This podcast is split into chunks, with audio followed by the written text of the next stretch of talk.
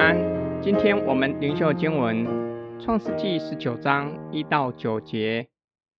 那两个天使晚上到了索多玛，罗德正坐在索多玛城门口，看见他们，就起来迎接，脸伏于地下拜说：“我主啊，请你们到仆人家里洗洗脚，住一夜，清早起来再走。”他们说：“不，我们要在街上过夜。”罗德切切的请他们，他们这才进去到他屋里。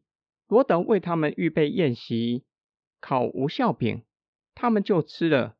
他们还没有躺下，索多玛城里各处的人，连老带少，都来围住那房子，呼叫罗德说：“今日晚上到你这里来的人在哪里呢？把他们带出来，任我们所为。”罗德出来，把门关上，到众人那里说：“众弟兄，请你们不要做这恶事。我有两个女儿，还是处女，容我领出来，任凭你们的心愿而行。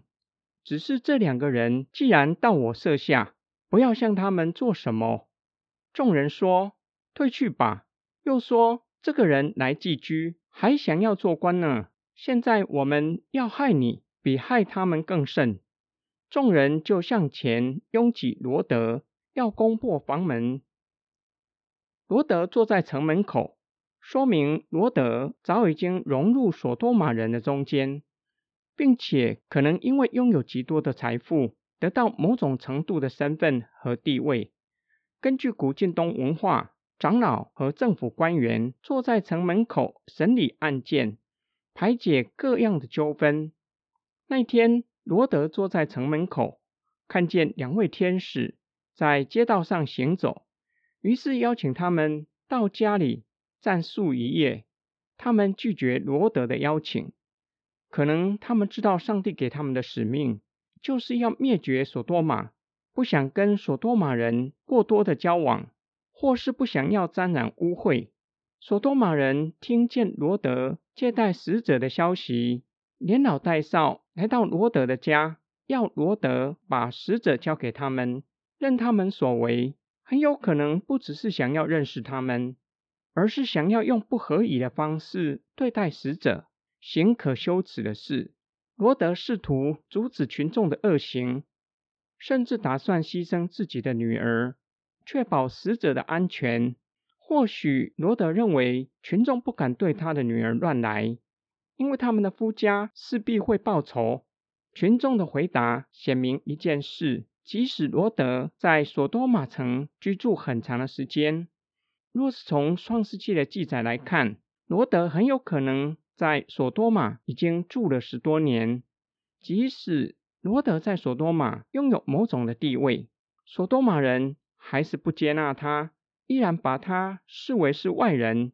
群众不听从罗德的警告。反倒以为罗德把自己当作审判官，有没有可能，索多玛人打从心底不接受罗德的道德标准？他们趁着晚上，加上人多势众，把长久以来压抑在心里的情绪完全宣泄出来。群众的行为几乎到了已经失去理性的地步。今天经文的默想跟祷告，在接待客旅方面。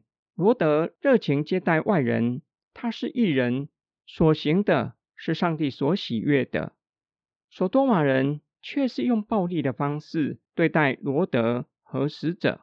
对身处世界的异人罗德来说，面对多重的困境，不被索多玛人接受，即便在他们的中间居住十年以上，依然被视为是外人，没有办法改变他们对待他的态度。更不用说改变他们的生命。我们从索多玛城的居民与罗德的对话可以看出，城里的居民存在很深的共犯结构。若是有人不照着城里的生活模式，会被排挤。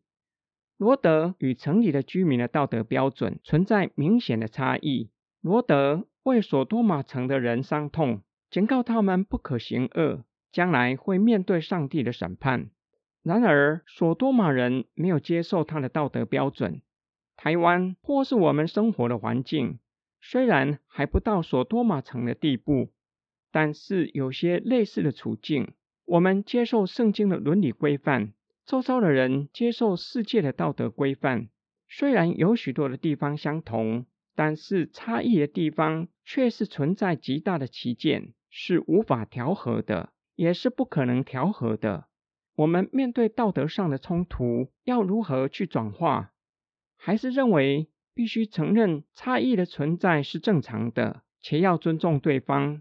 假如我们生活的社会存在根深蒂固的共犯结构，要如何去面对？对抗吗？还是保持互不干涉的状态？怎样的模式才是合乎信仰，才是神所喜悦的？我们一起来祷告：爱我们的天父上帝，我们就像罗德，也像先知以赛亚，自己是嘴唇不洁的人，又住在嘴唇不洁的民中，求主。以炭火先洁净我们的口，使我们的口成为洁净的器皿，才能做上帝话语的出口，说出合乎信仰的话语。我们奉主耶稣基督的圣名祷告，阿门。